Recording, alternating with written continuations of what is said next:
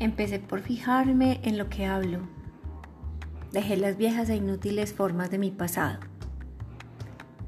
Me abría otras posibilidades, ritualitos, lecturas, prácticas. Con ellos expongo mi creatividad, mi esencia como forma de expresión, abriendo puertas mentales y oportunidades para conversar.